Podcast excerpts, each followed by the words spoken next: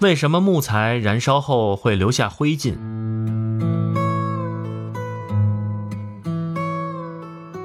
为什么木材或者煤炭在燃烧后会留下很多灰烬呢？这是因为木材中含有一些矿物质，这些矿物质都是不能燃烧的。因此，当烧掉木材中的有机物以后，这些不能燃烧的矿物质就成为灰烬残留下来。古代的树木埋在地底下，变成了煤、炭和一些复杂的有机物，是其主要构成。但也有一些不燃烧的矿物质和硅酸盐，因此煤块烧剩的灰烬要比木材多。草本植物里也含有较多的硅酸盐和其他矿物质，因此像稻草。茅草这样的植物燃烧后留下的灰烬一般也比木材多。草木灰是农村广泛使用的一种农家钾肥。